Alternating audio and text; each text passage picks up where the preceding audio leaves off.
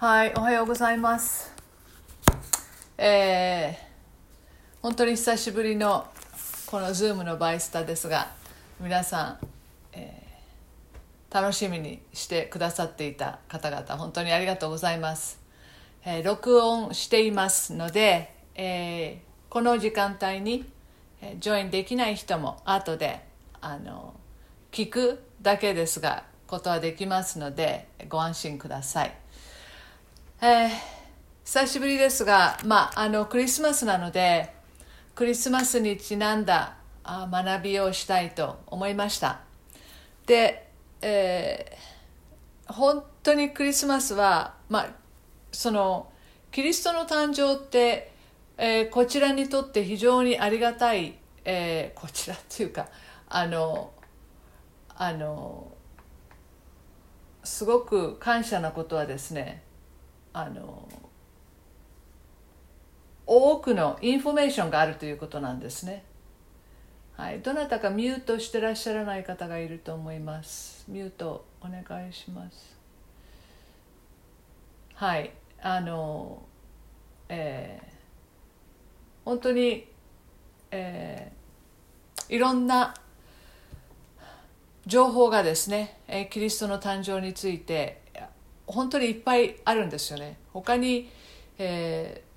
そのまあ、いろんな宗教がありますけれどもその人の誕生がここまで、えー具体的にあの述べられているものっていうのはこうなかなかないわけですそして、えー福音書にはその時代がいつだったかとか誰がどこで何をどういうふうに収めていたかとかですねいろんなことがありますので、え学ぶのにとてもあの面白い箇所でもあります。で今日はですねちょっとそのまあマリア有名なんですがちょっとマリアとそれからあ似ているあ女性をピックアップしました。というのが旧約聖書の第一サムエルに出てくるあのハンナです。でハンナとマリアをちょっと比較してまあ今日は相当あのちょっとこう御言葉にう深くあの踏み込んでいろいろと見ていきたいんですけれどもあこの2人をですねあの見て、え2人の共通点また違ったところなどを見ていきたいなと思っています。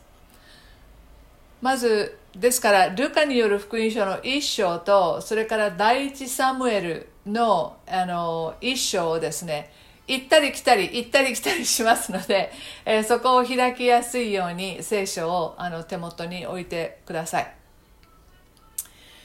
あこのルカも第一サムエルも神様に仕える男の子の誕生を、えー書いています。サムエルの誕生。サムエルというのはあのイスラエルという国の中で一番最初に、えーその祭司としてあのまた、えー指導者として、えーそしてその預言者としてあ本当にイスラエルを導いたあ人物なんですね。サムエルはあその次にサウルという初めてイスラエルが、え王様をあ持った時にその人をあ王様にした、えー祭司ですしその次に、まあ、ダビデという人があ現れますがこの、えーサムエルのお母さんがハンナです。そしてルカによる福音書はイエス・キリストえマタイによる福音書もイエス様の誕生のことについて詳しく説明していますけれども、えーこのあイエス・キリストの母がもう皆さんご存知のようにマリアなわけですね。この、えーサムエルの母そしてイエス・キリストの母であるマリアとハンナのさまざまなあ共通のところを、えー見ていきたいと思うんですね。ハンナ旧約聖書の方のですね。ハンナは、まあ、ある意味マリアのひな形であったと言ってもあの決して間違いではないと思います。救い主の誕生はですね最も、えー、最適な時に起こります。その時代ももうばっちりもうこの時でしかあもう一番あの生まれたらいい時にそしてそして一番、えー、生まれる方法として、えー、最適な最適という言い方はちょっとおかしいかもしれないけれどもでもそうなんです。ガラテヤ人への手紙の4章4節にですねしかし時が満ちて神はご自分の御子を女から生まれたもの立法のもとにあるものとして使われましたとあります。時が満ちた。英語では in the fulfillment もう一番いい時。ですからメシアの誕生は、えー、遅すぎた。また早すぎた。ということはないわけですね。パーフェクトなタイミングで、えー、生まれた。ガラテヤ4章4章。4章4節。しかし時が満ちて、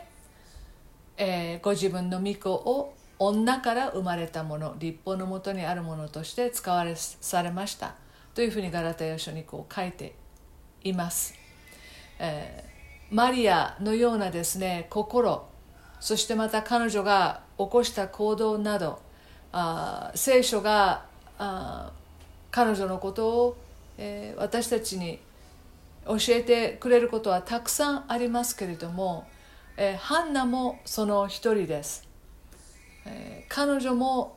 どんな心を持って、えー、サムエルをですねあの産んだのか、え、そして、え、彼女がどんな行動を起こしたのか、え、それをですね見ていきたいわけですね、え、サムエルもあごめんなさい。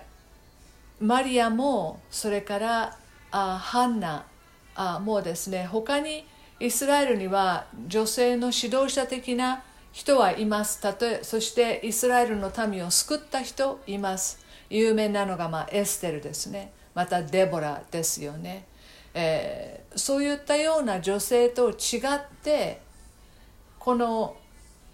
マリアとハンナはですね、えー、指導者になる、え、また人々を救うそして人々を導くイスラエルの民をですねそのように、ええ、指導する人を育てた母親です、うん、そういった意味で、え、彼女たち自自体がその指導的立場を取ったというのではない。ですけれども、え、彼女たちの深い信仰また彼女たちにも行動力があったということをですね皆さんこう頭の隅っこに置きながら見ていきましょう。では2人の似通ったところ、え、を見てみます。まず第一に2人とも不思議な方法で身ごもります。第一サムエルの1章の5節と6節を読みます。サムエル記1章の5節と6節ハンナには、えー、特別の受ける分を与えていた。まあ、これはですね、ちょっと背景を説明しなきゃいけないですね。えー、ハンナの夫はエルカナという人でした。ハンナにはもう一人のですね、エルカナにはもう一人の妻がいて、えー、ペニンナと言いますけれども、この二人の間で、えー、まあ常にですね、このバトルというか、えいじめが起きていたわけですね。ペニンナは子供を産むことができましたけれどもハンナは子供を産むことができなかった、えー、不妊の女であったというふうに書いてあります。そして、えー、この家族は毎年ですねその、えー、城というところで、えー、そこにあるそのあの神殿にいつも行ってですね神様に捧げ物をして行くという習慣がを持っていました。でもあそこで常にハンナはですね、えー、この家族と一緒に行動するので、え自分が子供がいないということをこう痛いほどその、まあ、見せつけられるわけですね。その中でこう彼女は苦しんで苦しんでとうとうその宮に行き、えー、神様にその誓願を立ててですね、えー、子供が与えられたらその子供を私は神様あなたに一生捧げますと言ったわけです。でまあここの一章の5節からはですね、えー、エルカナという夫が、えー、捧げ物をする、えー、した後みんなでこう食事をしたりとかするんだけれども特別にハンナにはどうも、えー、何かこう特別に彼女にはこう与えている文があったようです。そのことを五節は言っています。ハンナには特別の受ける分をエルカナが与えていた。主は彼女の体を閉じておられたが彼がハンナを愛していたからである。でまあ6節に説明がありますね。彼女に敵対するペニンナもう一人の妻ですね。は主がハンナの体を閉じておられることで彼女をひどく苛立たせその怒りを、えー、かきたてたというふうにあります。ハンナは子供がいません。ではマリアは、えー、どうでしょう？もちろん皆さんご存知のように処女だったわけですね。故に子供はいません。ルカによる福音書の一章の、えー、34節彼女が見つかいが現れた時にですねマリアは見つかいに行った。えー、どうしてそのようなことが起こるのでしょう？私は男の子男の人を知りませんとあります。ごめんなさい。もう最初から皆さんがこの2人のストーリーをよくよく知っているという、えー、つもりでこうあの話をもうしちゃっていますがあルカによる福音書のこの一章には、えー、見つかいが突然ですねマリアのところに現れてあなたは男の子を産みますというふうに言うわけですね。27節にこの少女マリアはダビデの家系のヨセフという人の言い名付けで名をマリアと言ったとありますね。えー、マリアは、えー、少女だった子供がいなかったところが天使がですね現れて28節読みましょうか。おめでとう恵まれた方主があなたと共におられます。しかしマリアはこの言葉にひどく戸惑ってこれは一体何の挨拶かと考え込んだ。すると見つかいは彼女に言った。恐れることはありませんマリア。あなたは神から恵みを受けたのです。見なさいあなたは身ごもって男の子を産みます。その名をイエスとつけなさい。その子は大いなるものとなり糸高き方の子と呼ばれます。また神である主は彼にその父ダビデの王位をお与えになります。彼は常しえにヤコブの家を治めその支配に終わりはありません。とありますね。ここで、えー、2人はまあそしてハンナはですねこの後、え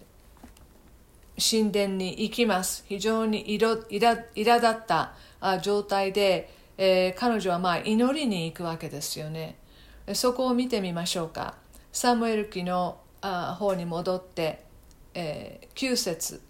城での飲食が終わった後ハンナは立ち上がった。ちょうどその時妻子エリは主の神殿の門中のそばで椅子に座っていた。ハンナの心は傷んでいた。彼女は激しく泣いて主に祈った。そして誓願を立てて言った。万軍の主よもしあなたがはしための苦しみをご覧になり私を心に留めこのはしためを忘れず男の子をくださるなら私はその子を一生の間主にお渡しします。そしてその子の頭にカミソリを当てません。ハンナが主の前で長く祈っている間エリは彼女の口元をじっと見ていた。ハンナは心で祈っていたので唇だけが動いて声は聞こえなかった。それでエリは彼女が酔っているのだと思った。エリは彼女に言った。いつまで酔っているのか、酔いを覚ましなさい。ハンナは答えて言った。いいえ、祭司様、私は心に悩みのある女です。ブドウ酒もお酒も飲んでおりません。私は主の前に心を注ぎ出していたのです。このはしためをよこしまな女と思わないでください。私は募る憂いと苛立ちのために今まで祈っていたのです。エリは答えた安心して生きなさいイスラエルの神があなたの願ったその願いを叶えてくださるように。これがまあハンナがですねその祈ってそして、えー、エリという、えー、祭司によってですねあなたの祈りは、えー、聞かれますよということを言ってくれた。そして彼女はまあ帰ってあの身ごもりそしてサムエルを産むわけですね。まあ不思議な方法でこの2人は、えー、この身ごもるというところがまず第一点です。次に2人とも神様に仕える姿勢というのを、えー、持っています。第一ヨハネあごめんなさい。サムエルの方戻りましょうか。一節一章の、えー、11節。もう先ほど読みましたけれどもこの請願を立てていますね。彼女は自分をはしためだと言っています。自分は神様に仕える女だという意味ですね。私、えー、をですね、えー、このはしためというのは、えー、自分が神様に仕えているということを言っています。神様にですからももちろん夫にも仕えているでしょう。夫の母とか父にも仕えているかもしれません。えー、しかしここでの彼女が言う、えー、のはですね万軍の主神様に対して祈っている時にどうぞこのはしためこのしもべを忘れないでください。と言っているわけですから自分は神様に対して使えるものだという姿勢をハンナが持っているということが、えー、分かります。そしてマリアも自分のことをはしためと呼んでいます。それが一章の38節です、えー、マリアは言った。ご覧ください。私は主のはしためです。どうぞあなたのお言葉通り好みになりますように。すると見つかいは彼女から去っていったですからこの天使が現れたということは神の使いだということをマリアはよくわかります。そしてこの見つかいにですねこのはしためと言ったというのはイコール神様に対して私は神様あなたに仕える姿勢を、常に持っているものです。ということを証ししているということになるわけですね。ですから神様に仕える姿勢を2人とも持っていたというところが、えー、似ています。次に2人とも、えー、神様からの啓示を受けています、えー、ハンナの場合はエリからあこのあ受けているので、えー、でもエリはですね神様の、えー、思い神様の御心を、えー、エリは語っています。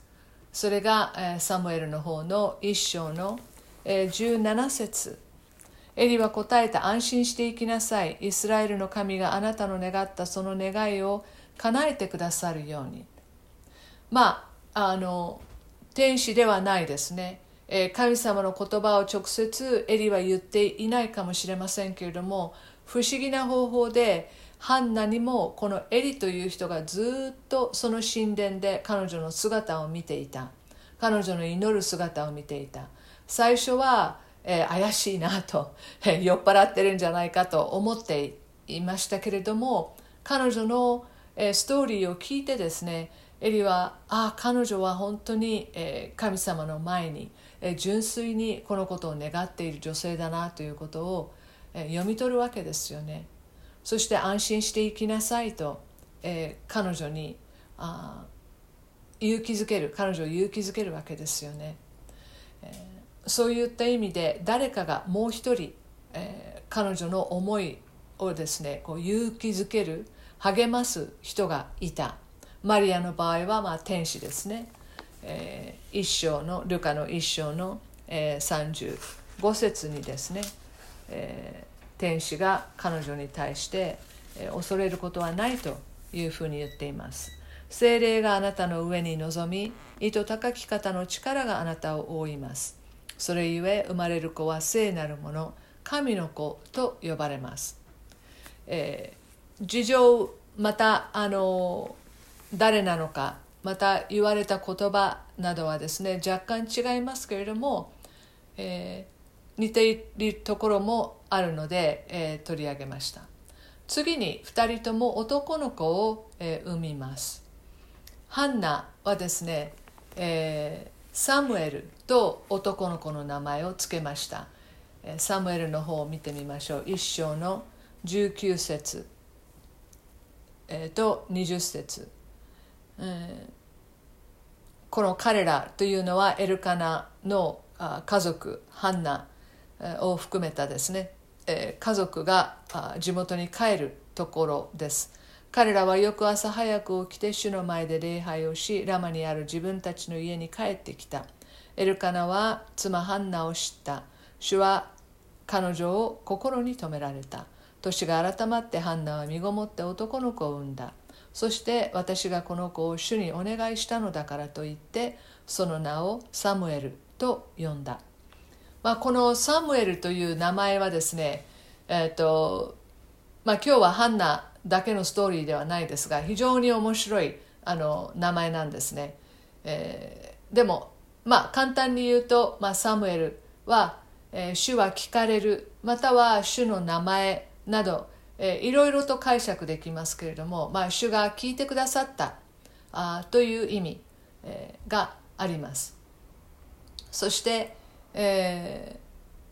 ー、マリアの場合はですねもうえどういう名前をあつけるのかということは、え教えられていますね。ルカによる福音書の一章、え31にちょっと戻りましょうか31から33、えー、はしょってみますね。あなたは身ごもって男の子を産みます。その名をイエスとつけなさい。でここでちょっと補足ですけれどもあ、えー、知ってる人はあ、えーヨセフですね、えー、マリアの夫となったヨセフもですね夢の中で天使にですね、えー、そのなその子の名前を、えー、イエスとつけなさいと言われています。でこれはあのよく考えたらマリアにとってもまた、まあ、マリアは目の前に天使が現れましたから相当彼女にとってはおこれは、えー、本当なんだってあのこう信じることができるもう少し受け入れやすい、まあ、受け入れ受け入れやすいというか、まあえーまあ、目の前にしてそしてその、えー、声もですね聞いて、えー、そういうふうに言われてそしてイエスと名付けなさいと言われた。ヨセフの場合は、まあ、夢を見ているわけですよね。その夢の中で、えー、あのだいぶ自分はこのこの夢はあの本当に神様からの夢なのか自分が勝手に見てる夢なのかわからないと思うかもしれませんがここでダビあのヨセフもあイエスとつけなさいと言われてるマリアもイエスとつけなさいと言われてるこれはヨセフにとってえマリアを信じる大きなですね、え材料というか励ましになったに違いありませんよね。えー、まあそれはちょっと補足ですけれども、えここでイエスの名前は神様ご自身が付けられた主は救いという、え意味です。あこの2人ともですね、えーまあ、ハンナの場合は子供に名前を付けましたけれども、まあ、聖書の時代本当に、まあ、今でも親はですね、えー、真剣に真剣に考えて子供の名前をですね付けますがあそれは昔からずっとそうです、え、ですからハンナにとってもこのサムエルという名前は非常に特別な名前でしたしもちろんマリアやヨセフにとってえー、この子供の名前をすでに、えー、生まれる前から告げ知らされていた。またその意味が「主は救い」という意味であった。というのは大きなですねその励ましであり慰めであった。あと思います。次に神様のメシへの忠実な応答が見られます。神のメシへの忠実な応答2人ともですね。まずハンナから見ましょうか、えー、彼女はどういうこともし神様にこの誓願を立てましたけれども、えーえー、18節。彼女ははしためがあなたのご好意を受けられますように、え、これはエディに対してもまた神様に対しても気持ちをあの言ってると思いますがそれから彼女は帰って食事をした。その顔はもはや以前のようではなかったとあります、えー、彼女ははし、えー、あなたのご好意を受けられますようにと、えー、いうふうにこう言っているんですね。あここにまた「はしため」という言葉が出てきます。常にずっとこのハンナの姿勢はですねそしてマリアもそうですけれども私はただただ主に仕えるものですという姿勢を、え表している、えここは今日の学びの中で、まあ、あの本当に強調したいなと思うところです、えそういうふうにして自分と神様との関係を、え常に、え見ていた女性の2人だったからこそ本当にこの特別な、え役割を神様から与えられたのではないでしょうか。そして、え、ハンナはですね自分の子供を、えー、捧げる、まあ、次の段階でその話をしますけれどもあ本当に、えー、自分のこの姿勢というのを常に保っている。そしてルカにの方に行くとですね、えー、まあこの有名な一章の38節ですね、えー、かあマリアは言ったご覧ください。私は主のはしためです。どうぞあなたのお言葉通り好みになりますように、えー、ここにも、え、自分の神様の御心を、えー、全てそのまま受け入れるという姿勢があります。次に次のポイントが子供の、えー、子供を捧げるという箇所です、えー、ポイントです。子供を捧げる。または、えー、性別する。子供を性別するということです。ハンナはですね、えー、この自分の子供を、えー、ナザレ人えー、のようにして育てるということを約束するんですね。えー、ナザレ人というのは、えー、一時または一生、えー、いろいろあります。ナザレ人というのは一時だけ何か神様に対して誓願を立てるというのもありますし一生の間神様に対して誓願を立てて、えーまあ、自分は神様に仕えるえー、身だというふうにいうふあ約束を請願を立てるというのがありますけれどもハンナの場合自分の子供サムエルをですね一生そのようにして神様に仕えるものとして捧げますということを言っています。もう読みましたのであのあの繰り返しませんけれどもまあ一章の11節の方ですねにはっきりと、えー、彼女はそのようにでこのその子の頭にカミソリを当てませんと言ったところにこのナザレ人になったという、えー、ヒントがあるわけです。ナザレ人というのは一生その誓願を立てた間全くあのブドウ酒のようなものをあの飲みませんでした。それから頭にカミソリを当てるということもしませんでした。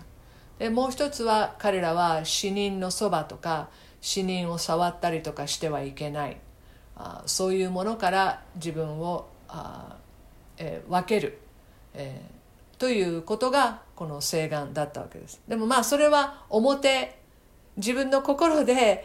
神様に一生仕えるということを表に表すそして周りの人たちに分かれやすいようにするもうすぐに見たらああこの人はそういう誓願を立てた人なんだなとかこの期間にそれをしているんだなということがこう分かるための、えー、方法だったわけですね。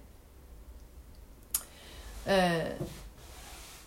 まあマリアの場合はそういうふうに、えー、イエス様を神様に捧げる、えー、ということを自分の方からする必要はありませんでした。でも、えー、興味深いのがですね、えー、ヨセフとマリアもイエス様を捧げているということに関しては共通点があります。それがルカによる福音書の2章少し飛びますけれども2章の22節。に、えー、イエスが生まれて40日経った後、えー、8日目に子供男の子は割礼を受けます。これはベツレヘムで、えー、多分、えー、誰かを呼んでこの割礼を、えー、してもらった。でもマリアは40日間あの、まあ、その当時の女性というのは子供を産んだ後ですね、えー、40日間はあ、えー、じっとしている、えー、いわゆるその後、えー、汚れたものとして扱われるので、えー、神殿に行ってですね、えー、そして、えー、自分がその汚れからこう清められる。あまたあ自分の、えー、最初に産んだ子を捧げるという意味で、えー、神殿に行くわけです。それなので40日経った時にヨセフとマリアはイエス様をエルサレムにある神殿に連れて行きました。で2章の22節を見ると、えー、そしてモーセの立法による彼らの清めの期間が満ちた時両親は幼子をエルサレムに連れて行った。とあります。そして23節。それは主の立法に最初に体を開く男子は皆主のために性別されたものと呼ばれると書いてある通り幼子を主に捧げるためであった。実は英語ではですね彼を神様の前に、えーえー、表すとかっていう They presented him to the Lord っていう言い方があるんですけど日本語はありがたいことにこの、えー、英語ではちょっと分かりにくいというか、えーうんえー、正しく訳されていないという言い方もできるかもしれません。日本語の方が正しいです。この主に捧げた。実はあのこれは伝統伝統というか、えっと調べたらですねあの私も最近ある先生に教えてもらったんですけれども、えー、この大昔イスラエルの人たちが、えー、金の子牛をあ作って拝んでそしてモーセがそのことに対してこうかあの怒ったあ時にですね、えー、この子供を神様にこの捧げるっていうこと全ての子供を、えー、神様の前に、えー、性別されたものっていうものが 言い方悪いですけどもチャラになってしまったわけです。もうそんなでこれはレビ人だけがあの、えー、このことを引き継いだレビ人というのは祭司になる民族でしたでそのレビ人たちはですね性別されて、えー、ずっと神様の前に仕えたんですけれどもここにあるその全ての男子が性別されたあというところはあのなかったんですね。でイエス様の時代になって何をしたかというとこの自分たちの最初の長男を神殿に連れて行きますよね。そして、え、神様の前にこう捧げますが、まあ、自分たちは生涯性別されて、え、生きるのではないのでレビ人たちがそれを代わりにやってくれるのでそこでエキストラの献金を捧げていたそうです。あのそれが風習になっていたですね、えー、だから余計な余計なって言ったらおかしい。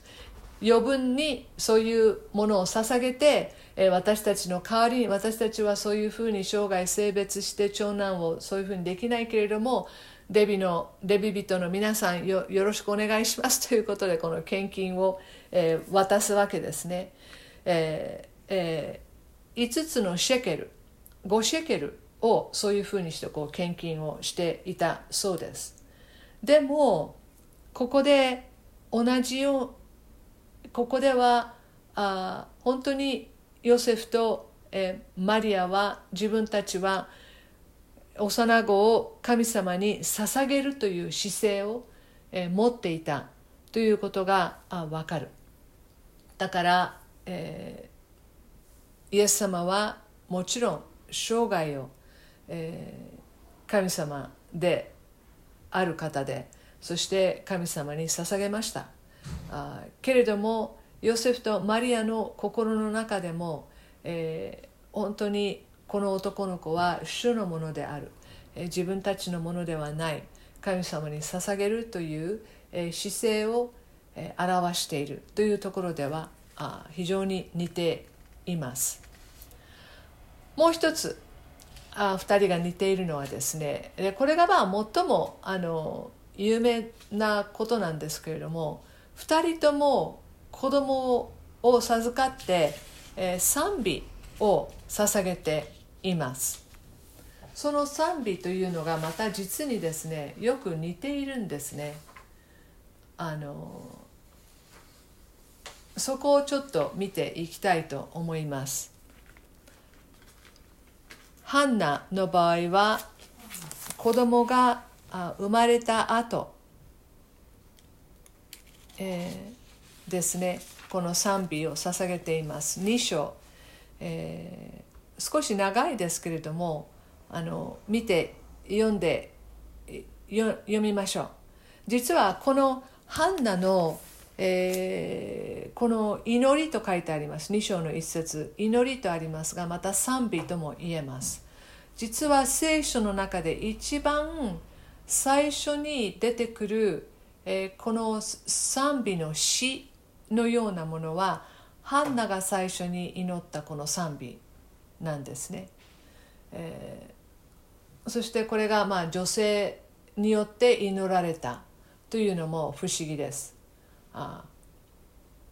うん、そしてまあ私たち女性としても嬉しいですよね。こういったようなものがえー、聖書の中で女性の祈り女性の賛美というものもあ認められている、えー、そして聖書にそれがこう残っているハンナはこのように、賛美し祈りました私の心は主にあって大いに喜び私の角は主によって高く上がります私の口は敵に向かって大きく開きます私があなたの救いを喜ぶからです主のように聖なる方はいません。誠にあなたの他には誰もいないのです。私たちの神のような岩はありません。おごり高ぶって多くのことを語ってはなりません。横柄な言葉を口にしてはなりません。誠に主はすべてを知る神、その見業は計り知れません。勇士が弓を砕かれ、弱い者が力を帯びます。満ち足りていた者がパンのために雇われ、飢えていた者に飢えることがなくなります不妊の女が7人の子を産み子だくさんの女が打ちしおれてしまいます主は殺しまた生かします読みに下しまた引き上げます主は貧しくしまた富ませ低くしまた高くします主は弱い者を塵から起こし貧しい者を悪田から引き上げ高貴な者と共に座らせ彼らに栄光の座を継がせます誠に地の柱は主のもの、その上に主は世界を据えられました。主は敬虔な者たちの足を守られます。しかし悪どもは闇の中に滅び失せます。人は自分の能力によっては勝てないからです。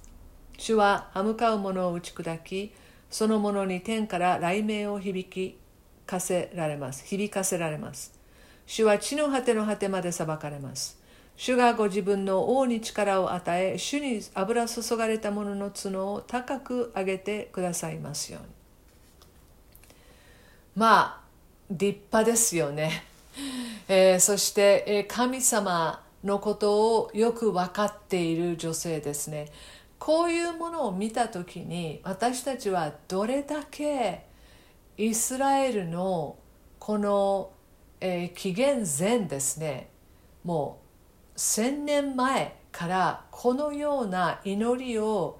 え祈ることができるまた賛美することができる女性たちがいたということを思わされるわけですね。どれだけこの日々の生活の中でこのイスラエルの人々があ本当に神様に目を向けている神様の立法を重視している人たちがここまで神様をですね賛美するにおいてこの言葉がこうほとば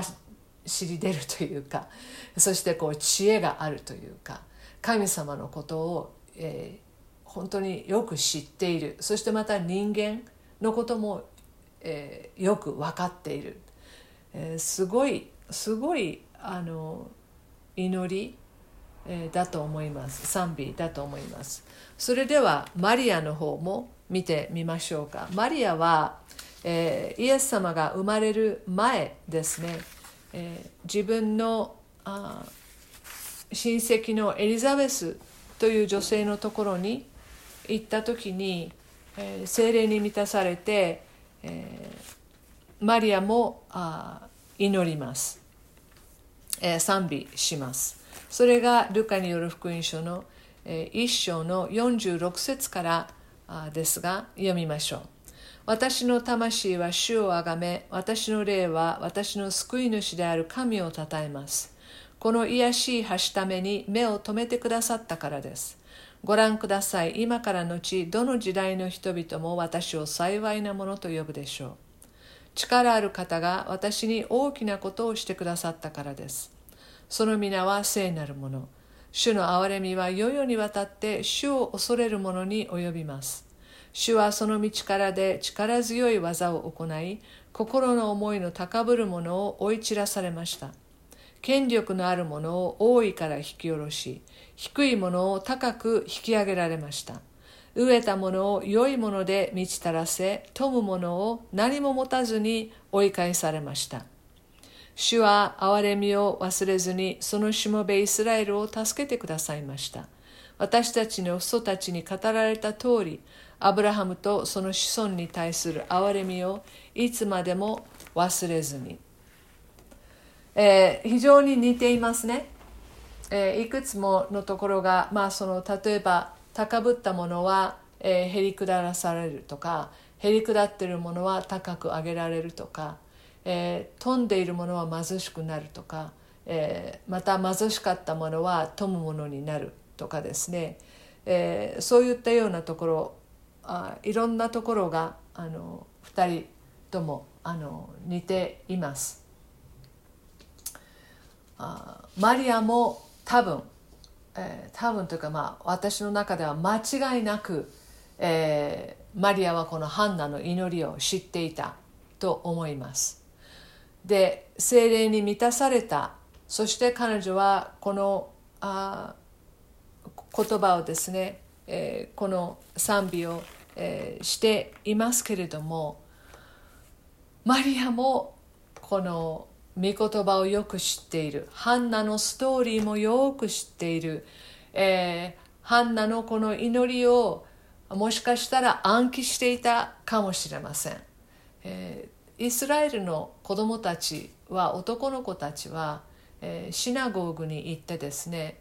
あのほぼもう何歳だったかな？ちょっと覚えてませんが、まあ、8歳とか10歳になる前にもうほぼ あの立法なども暗記しているんですよね。で女の子たちは、えー、そういったような教育を直にダビから受けないにしても、えー、自分たちの兄弟がそれをこう暗記していることをもうしょっちゅう聞いているはずです。ですからその、えー、本当に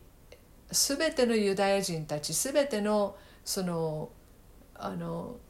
ユダヤ人たちがこのように熱心なあ信仰者ではなかったかもしれませんがマリアとか、えー、またハンナのようなあ女性たちはですね非常にそこに信仰が深い、えー、彼女たちはもう間違いなく、えー、こういったようなものをこう暗記していたと私あの思われます。ですからこういったような言葉がですね、えー、スラスラスラとあの出てくる、あわけですよね。まあ、私たちもここであの御言葉を暗記すること暗記しているとどれだけ自分の生活の中で、えー、ふとした時に神様の言葉がねあの思い浮かぶそしてその思い浮かぶ言葉に、えー、自分はあ委ねたり祈ったりまたそこから何か自分の祈りが広がったり信仰が強められたりするわけですが非常に大事なああことをこの女性たちは私たちにリマインドしてくれるんじゃないでしょうか。ですからあのこの女性2人はですね、えーまあ、サムエルは最初の預言者イスラエルの最初の、えーえー、預言者として認められています。もちろんその前にも予言を誰かがしなかったというわけではないですよ、えー、そのそれ以前にもいろんな人たちがいろんな予言をしていますけれどもサムエルは、えー、それを、えー、自分の、えー、役目として全てのイスラエルの人たちに認められた。祭司でもあり、えー、預言者でもあったわけですね、えー、そして彼の後ずっとイスラエルには預言者がいます。もちろんイエス様も、えー、預言者の働きを、えー、されました。そして、えー、指導者。そしてもちろん私たちの救い主でもあります。まマリアもハンナもですねいつでも神様に用いてもらうことができるように自分たちを神様にも整えていただき自分自身もその姿勢を持って歩んだ女性たちです。2人とも神様に全てを委ねた女性でもあります。そしてこの彼女たちのこの祈りというか賛美が表されているように全てを委ねた時に味わう喜びを彼女たちは経験しています。ここも私たちに重大なことを教えてくれています。私たちは神様に全てを委ねる時に私たちは真の喜びを味わうことができる。ああ捧げちゃったああもったいないことをしたではないわけですよねすべてを神様に委ねます。すべてを神様に捧げましたと言った後、私たちは喜ぶことができる。これが本当に神様に仕えるものとしての、えー、本当に味わうことができる。他の人には分からないかもしれないけども私たちには分かるですね。本当に大切な大切なもの、えー、だと思います。そしてえー、あのこの賛美を捧げることの大切さ。神様に、えー、もちろん願い求めることもできます。いつでもできます。でも神様に祈りの中で賛美を捧げる。また祈りだけではなくただ純粋に歌になってこう歌を歌う神様を礼拝する賛美を捧げるということのあ重要性を教えて、えー、くれています。この御言葉を神様の言葉をこの2人の女性はよく知っていた、えー、そしてそれをあ祈りの中で用いたりまた賛美の中で用いたり、えー、することができたわけですよね。え、ダビデもですね、えー、119編え、の中で15節の中でちょっと見てみましょうか。119編、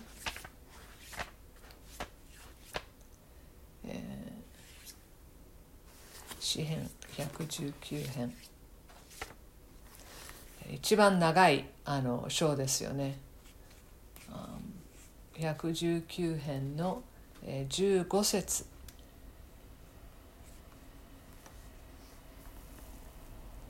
私はあなたの戒めに思いを潜めあなたの道に私の目を留めます。この戒めあなたの、えー、言葉というふうにもあの、えー、言い換えることがあできます。まあ、ここではあの本当に神様の言葉この詩編119編は全部ですね若い人が本当に神様の言葉によって自分を保つことができるということをずっとあの、えー、歌っているあの詩篇ですけれどもあここで、えー、彼は自分のこの神様の言葉に思いを潜めている。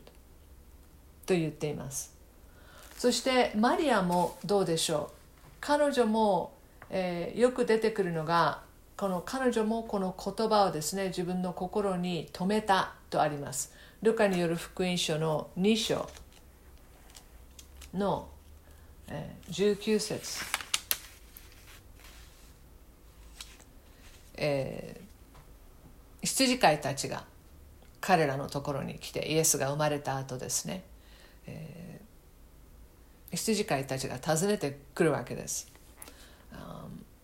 でえー、そこをちょっと見てみましょう。その羊飼いたちが探し当てました、えー、2章の16節。そして急いで行ってマリアとヨセフと貝羽桶に寝ている緑子を探し当てた。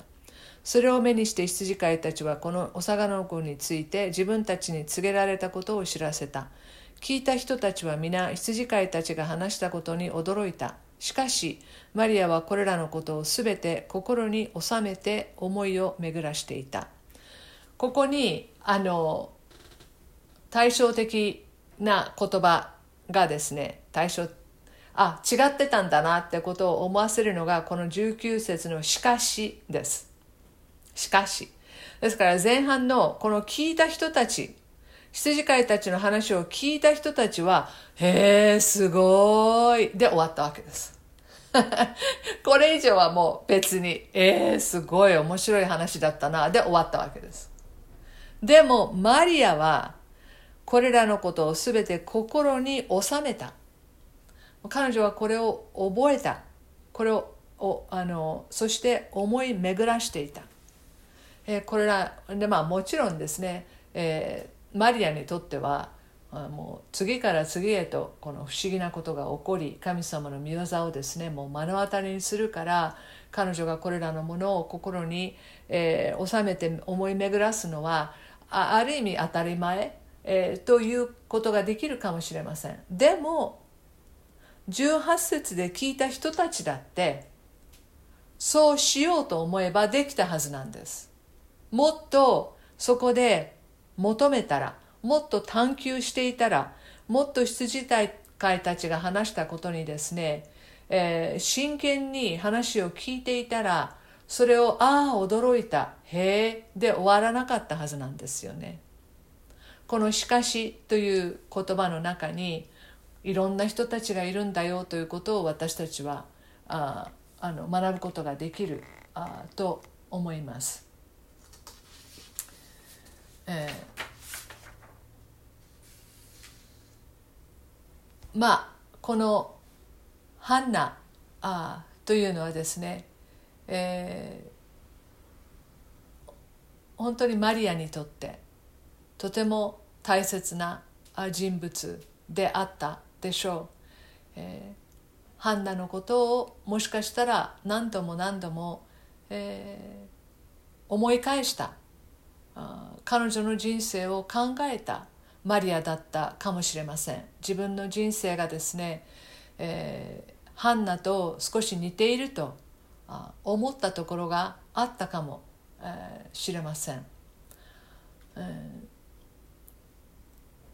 このハンナはですねサムエルを本当に、えー、神様に、えー、明け渡したわけですよね。あの幼い3歳でしょうか4歳でしょうかの男の子をあのエリという妻子のところに置いて彼女は帰ったわけですからあ本当に自分のあ誓った通りのことをあした女性でした、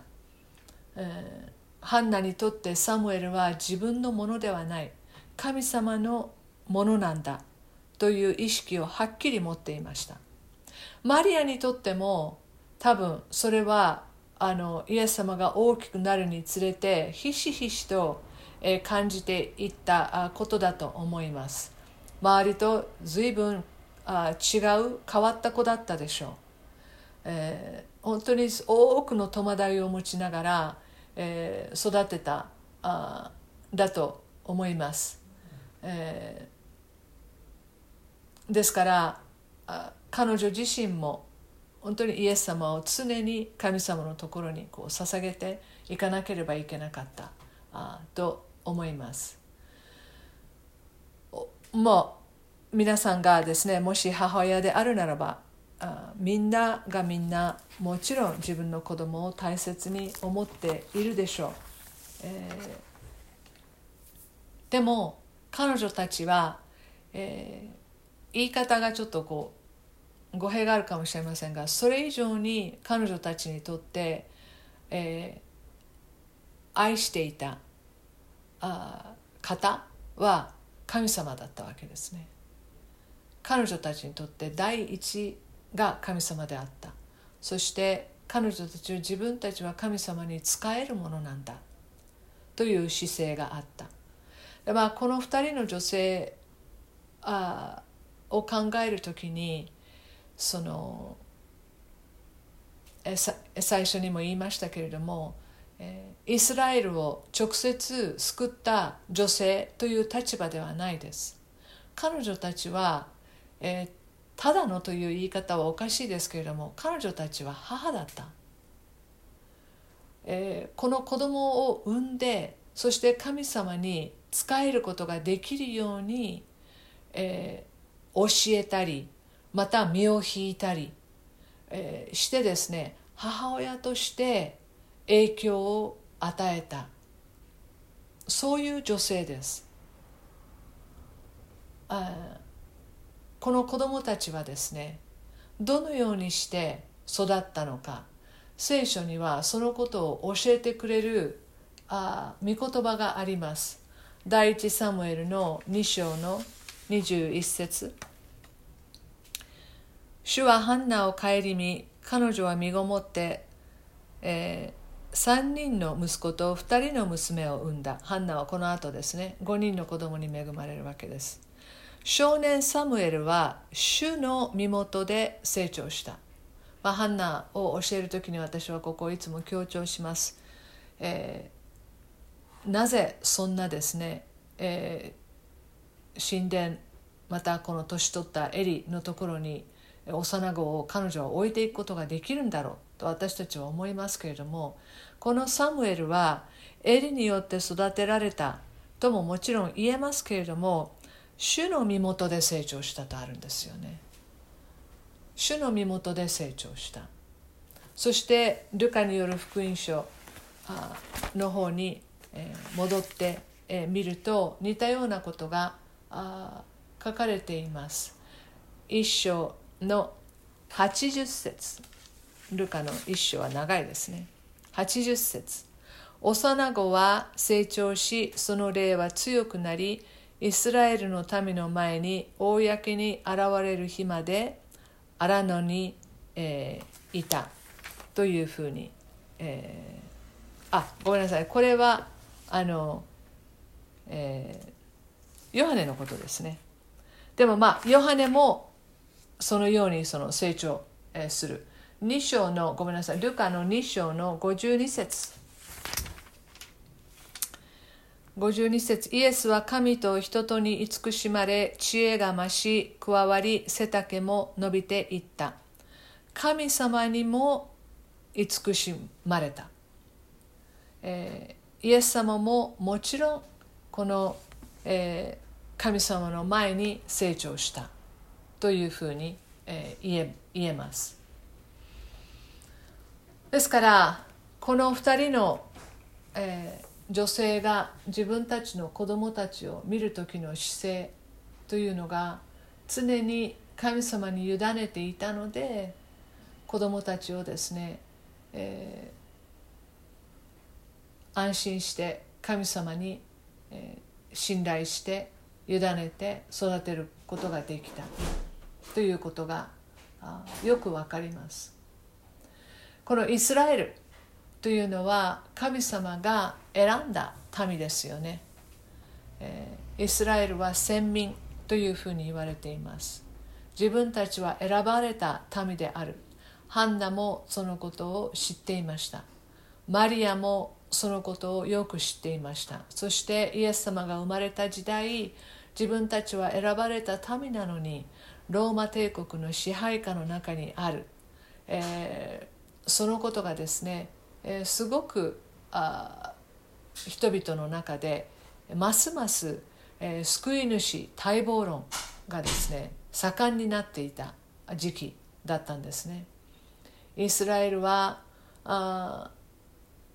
の民は神様が選んだ民であるということを常に意識、え、していました。でも私たちも実は同じようにクリスチャンであるならば言われているんですよ。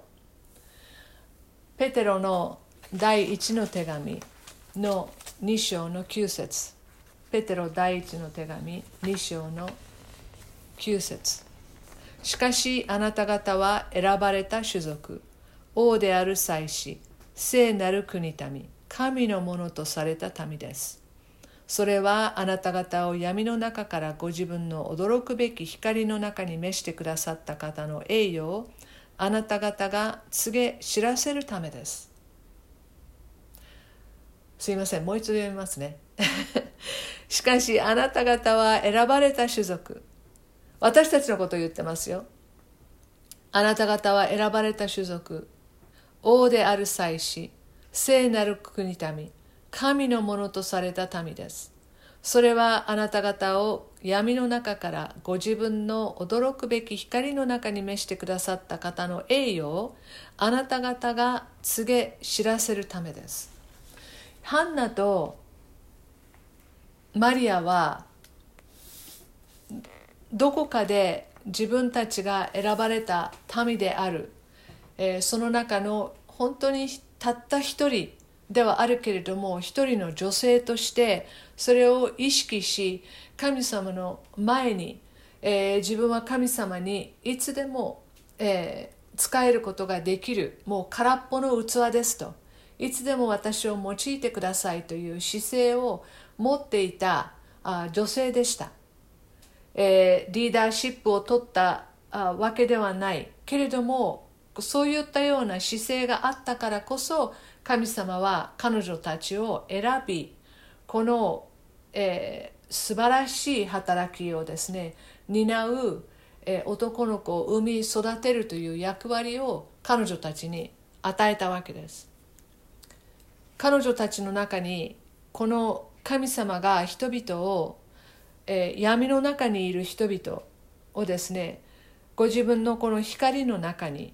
えー、人々をこう映すことができるように私たちもそうしていただいた。そして、えー、私たちもこの神様が私たちに与えてくださったものそして神様の栄誉というのを私たちも告げ知らせるという働きが託されています。託されています。ですからどうかどうかハンナやマリアのことを読んでわあすごい女性たちだったな。で終わらないでください。